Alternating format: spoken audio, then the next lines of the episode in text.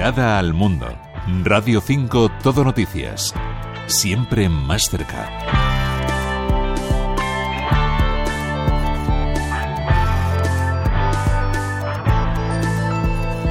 Desde que el ejército de Níger derrocara al gobierno del presidente Mohamed Bazoum el pasado mes de julio, muchas cosas han pasado en el país, en el Sahel y otras siguen exactamente igual.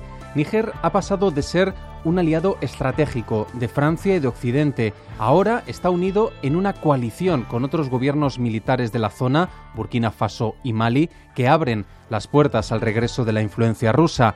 Han pasado ya seis meses en Níger con un gobierno militar que tiene que combatir la inseguridad, la pobreza y el bloqueo de sus vecinos que exigen el retorno de la democracia. Y mientras, la gente cada vez vive peor. El último paso ha sido la ruptura total de estos tres países del Sahel con sus vecinos de la Comunidad de Estados de África Occidental.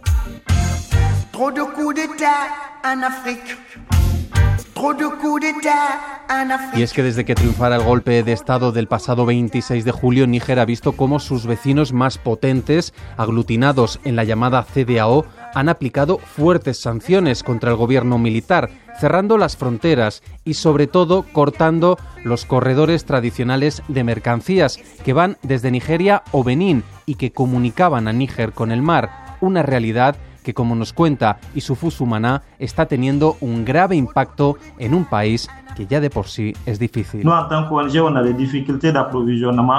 parce que les frontières sont fermées, c'est qu'on paye. Como ONG tenemos muchas dificultades para el suministro porque con el cierre de los corredores y aunque esté abierto el de Burkina, las cosas se han encarecido, el aumento del coste del transporte y las mercancías e impacta en las personas a las que ayudamos. Situations qu'on qu'on Y Sumana es el director de la ONG DICO, que desde hace décadas intenta paliar las situaciones de emergencia de la población nigerina, también con la búsqueda de nuevas oportunidades, y lo hace con el apoyo de instituciones españolas y de la Asamblea de Cooperación por la Paz. Nos cuenta que en los últimos años todo ha ido a peor con el aumento de la violencia armada de distintos grupos. Il y a des groupes armés qui sont réclamés des groupes djihadistes. Hay grupos armados que se declaran yihadistas, pero también hay muchos bandidos que se dedican principalmente a secuestrar, robar y saquear los recursos de la población.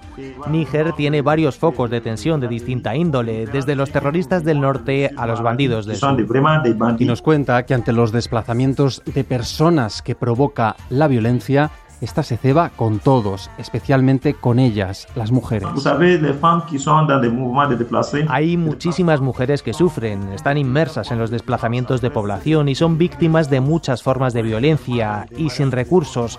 Estamos viendo muchos matrimonios precoces y forzados, violencia física y violaciones.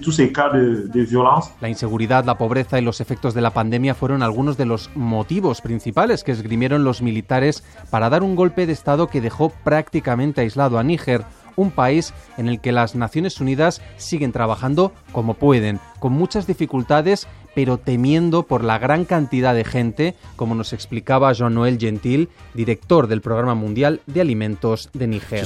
Opérations de, qui visent à sauver des vies qui sont, euh, qui sont mises en péril. Las operaciones que buscan salvar vidas están en peligro y ahora tenemos que reducir de raciones y de comida y de dinero. También el número de personas que ayudamos con nuestros recursos limitados y a veces con suspensión completa de lo que hacemos. Si no hay financiación, quiere decir que menores de edad pueden morir y que las familias van a tener que tomar decisiones, sacar a los niños del colegio y que acaben en redes de prostitución, que vendan sus bienes de producción para acabar sumidas en una espiral de pobreza. euh. Gentil habla de una situación muy difícil en un país que después del golpe de Estado dice vive en una especie de parálisis, sobre todo por el impacto de las sanciones exteriores, pero también atosigado por la violencia y un cambio climático que cada vez se deja notar más. que nous voyons, c'est euh, bien sûr euh, l'impact de chocs beaucoup plus récurrents, que ce soit des inondations, mais également des sécheresses. Hay un Eh, impacto, choques muy recurrentes, ya sean inundaciones o sequías, lluvias irregulares en las estaciones húmedas, lo que provoca la erosión del terreno con pérdida de productividad. Se estima que Níger pierde 100.000 hectáreas de tierras cultivables cada año por culpa del impacto del cambio climático y otros factores. Es sin duda una de las principales causas de vulnerabilidad para el país a las que hay que responder. Y hay soluciones.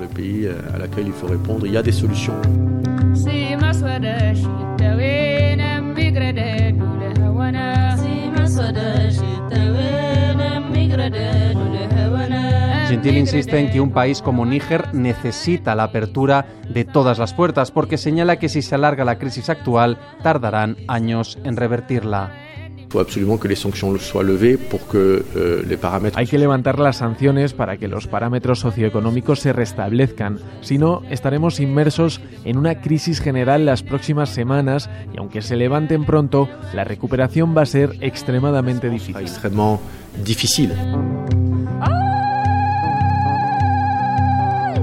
Una crisis que amenaza con llevarse por delante la vida y las oportunidades de millones de nigerinos. Santiago Barnuevo, Radio 5, Todo Noticias.